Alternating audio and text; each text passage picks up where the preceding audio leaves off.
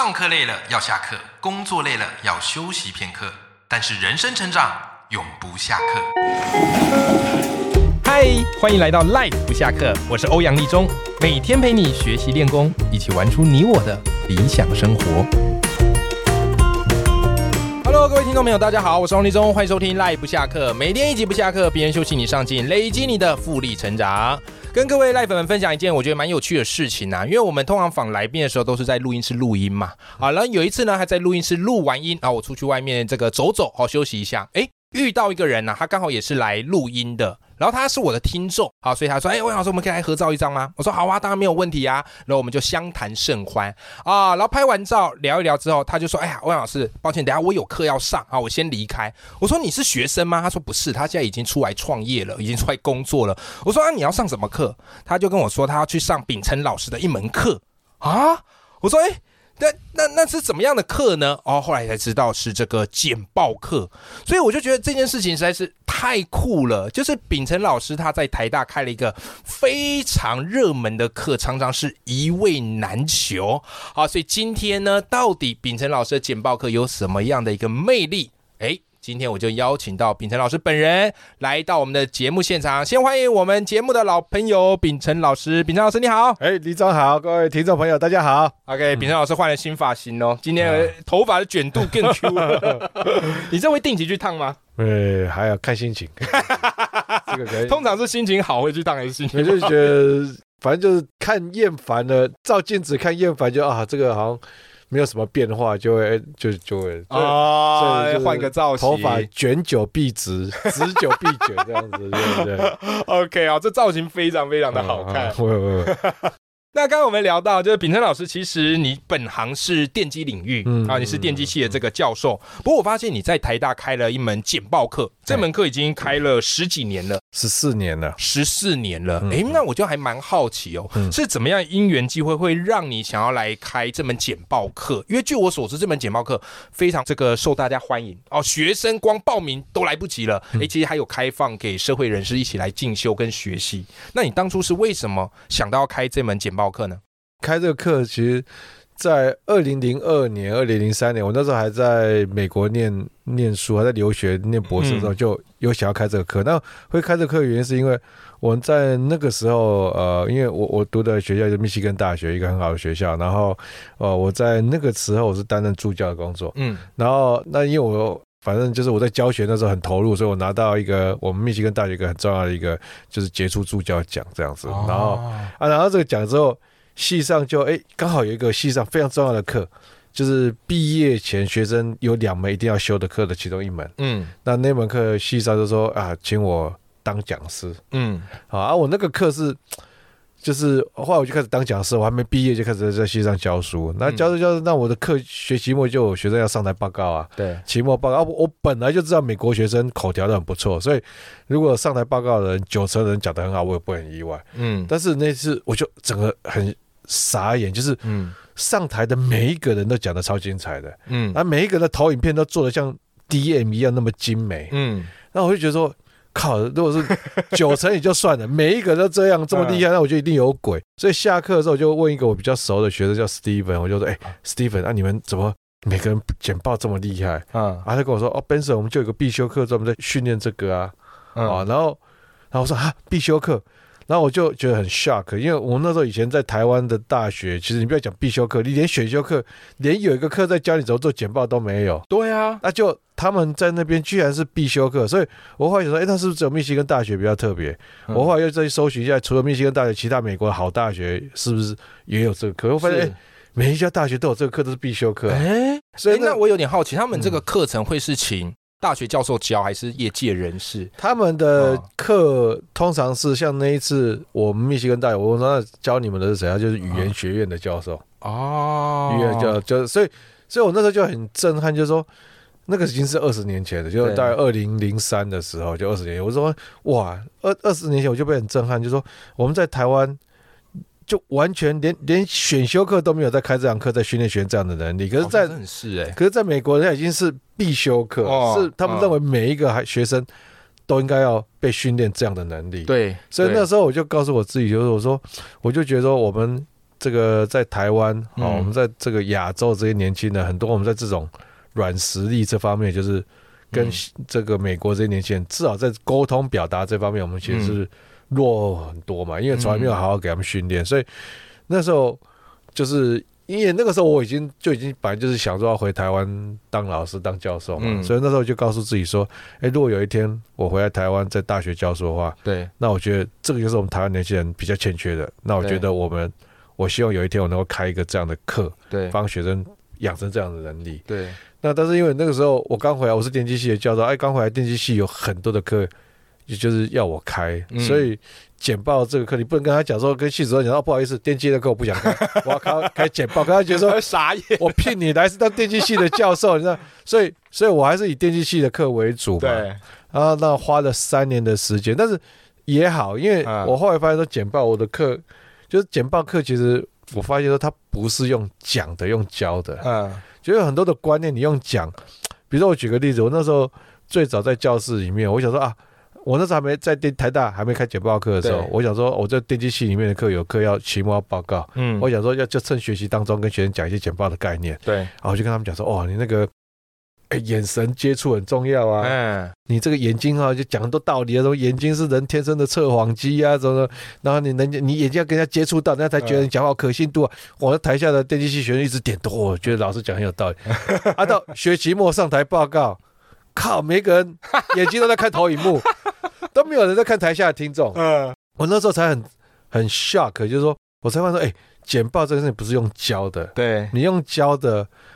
其实他们是就很难真的学到身体的记忆里面去。然后后来发现说，这个东西需要用更多不一样的方式去嗯。设计的教育，所以后来我花了三年的时间去设计嗯。这个教学，就是说啊，那简报课要怎么教？嗯。啊？那包括其实像刚才提到说，哎，我们在线上做简报课这件事情，嗯。我里面也蛮有趣的，是我里面其实我也预设，就是说有可能很多来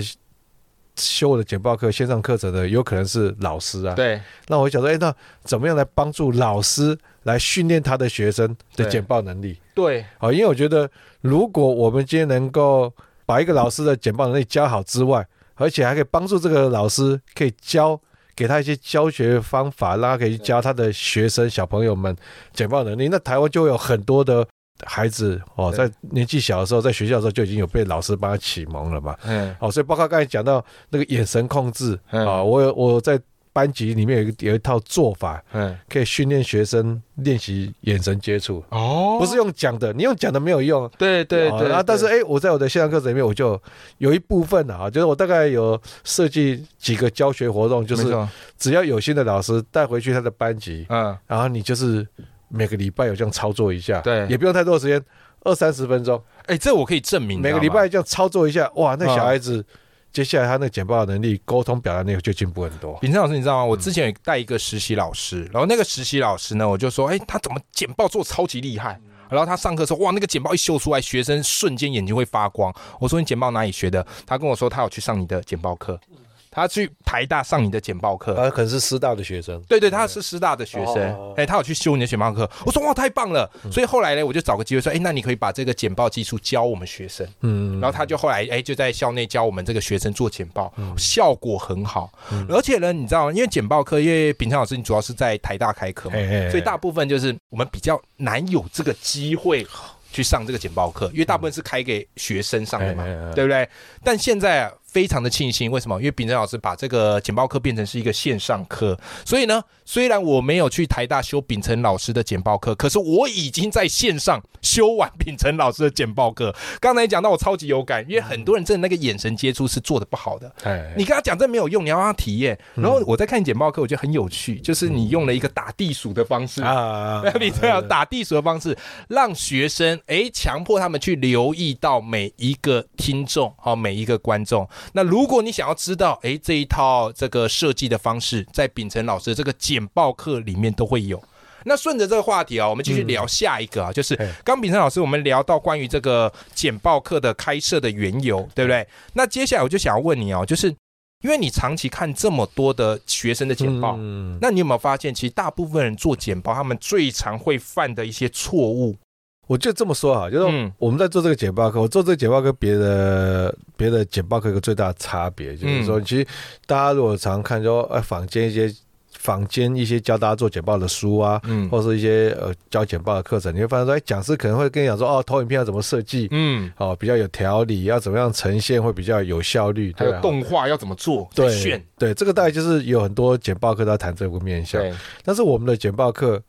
啊、我我觉得我在在教简报的时候，我一直很重要一件，一直在传递一个很重要的观念，就是说你要做简报的时候，不是一开始就跟开始就把 PowerPoint 就打开了。哦我觉得很多人就这样，说你叫他说做啊，那你要准备下个礼拜做个简报，嗯，他马上就开始 PowerPoint 开始打啊，开，不是这样子吗开？始投影片。嗯啊，其实不是的，嗯因为其实一个简报一个最重要的就是说，你应该要去第一个你要去做很多的分析嘛，好，比如说，哎，你这个你今天是要对谁讲，好，嗯那这些人到底是什么样的人？那这些人在这一个这一场简报里面，他最在乎的，他最想要听到的是什么关键的资讯，嗯或者这些人现在的需求是什么？就是说，在我们的简报课里面，我们会谈到很多的面向，帮助你去思考说。在你做简报之前，你要先思考你要定什么策略。对，好，因为简报，我我觉得很多人应该可能就是因为学生时代常常已经很习惯，就老师交报告，老师交报告，啊，所以他就觉得说简报好像就是一个要报告给主管、报告给上司听。可是其实简报另外一个，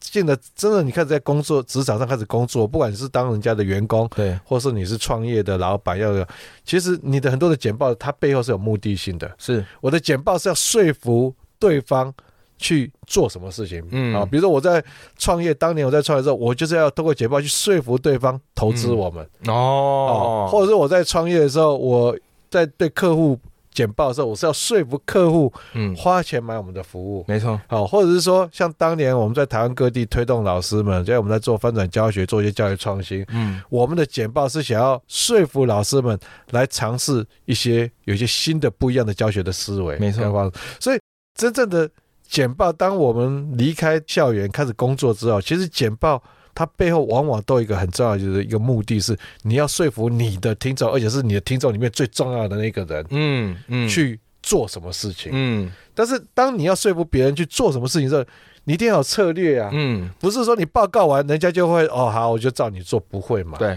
那这个这种策略性的思考，我发现是很多人好、就是在做简报的时候很就很可惜，就欠缺的。哦他他只想到说哦，，我就是要报告，我要把我的什么事情讲给人家听，但是他没有去做策略性的思考。哦，那所以所以所以我们这个简报课最大的我，所以我在我的简报课，不管是我在台大课，或是我这个线上课程，我最想要传递给我的学生的，就是说我来教大家，我们来帮助大家来怎么样做这种策略性的思考。对，好，比如说，第一个你要去怎么了解你的听众，嗯，那你了解你听众之后，你接下来要再从哪些面向去切入你的 talk，对，甚至去思考说你这个演讲你可以带给大家最重要的的价值是什么样的东西。嗯啊，那你这些还有，比如说你要怎么样去对他做一些情报的收集啊，对啊等等。那最后，你当你有这么多的对这个听众，特别是听众里面最有权利、最有资源，或是你最需要说服他的那个人，嗯，你收集很多的资讯、很多的情报之后，你再针对他去设计一些拟定的简报策略。对，你这个简报，就算你投影片没有什么很花很花俏的设计，比哦如像像我的学生或者简报课学常都会取笑我说啊，叶老师的简报永远都是黑底黄字，永远都是黑底黄字，但是我们就是用黑底黄字，我们可以募资募到一千五百万美金啊。对，我们用黑底黄字，我们可以打动很多的老师愿意跟我们一起来尝试做一些不一样的教学啊。对，所以真正重要是你的简报里面背后的很多的这策略性思考。嗯啊啊！但是因为为什么这个课会很很少见的原因，就是说，嗯好，当如果你现在是是一个新创公司，像我，就对是我当初创业这十年，我要去募资，然后我们是怎么做简报的？我的嗯投影片可以直接给你看。嗯我当初跟哪个有名的人报告的时候，我是用这个投影片，哎，我这背后的策略是什么？对啊，，最后我们成功了。嗯对，就是这种案例，一般的讲师，一般在教简报的老师，其实很难有。对，因为大部分的教简报的老师，他可能就是简报做得很好，但是他不见得有当过 CEO，是，他不见得得有去创过业、募过资，对。他甚至也不见得有去说服客户过，嗯。或者说他也不见得像我们当年就是在哎跟这么多的老师、中小学老师做这么多理念型的演讲，对，所以在目前的教育现场，我就发现哎。有这种创业的经验去跟人家募资，或是有这个经验去跟客户提案，嗯或是有这个经验做这种理念型的演讲的，这么多的不同的 presentation 的这样经验，好像就只有我对，啊。那而且是好像到哪个场子都有你。那或是从另外一个角度来讲，就是说，如果一个人他创嗯业，哎，他创业的很成功的时候，他干嘛来教你简报？是，他就继续在他公司继续做他的生意啊。对，那因为我当初会去创业的很重要原因，就是我就是觉得说，我还是定位我自己就是老师。我当初去创业，就是说我很渴望去学校外面去看学生没看过的事情，是是，再是，回来变成他们成长的养分。嗯，所以这是为什么我觉得哎创业把公司做到对公公司开始赚钱了以后，嗯那我就交给我的接班人。对我还是觉得说，我还是要回来学校当老师，是或者是说把我们那些教学的事情可以拿来教的更更多人这样。没错，所以就是说，嗯这个是一个比较难得，就是说很少有这种业界这么多年的经验的人，对。然后他同时又是教育工作者，那时候我就刚好，我就觉得那这个好像是就是，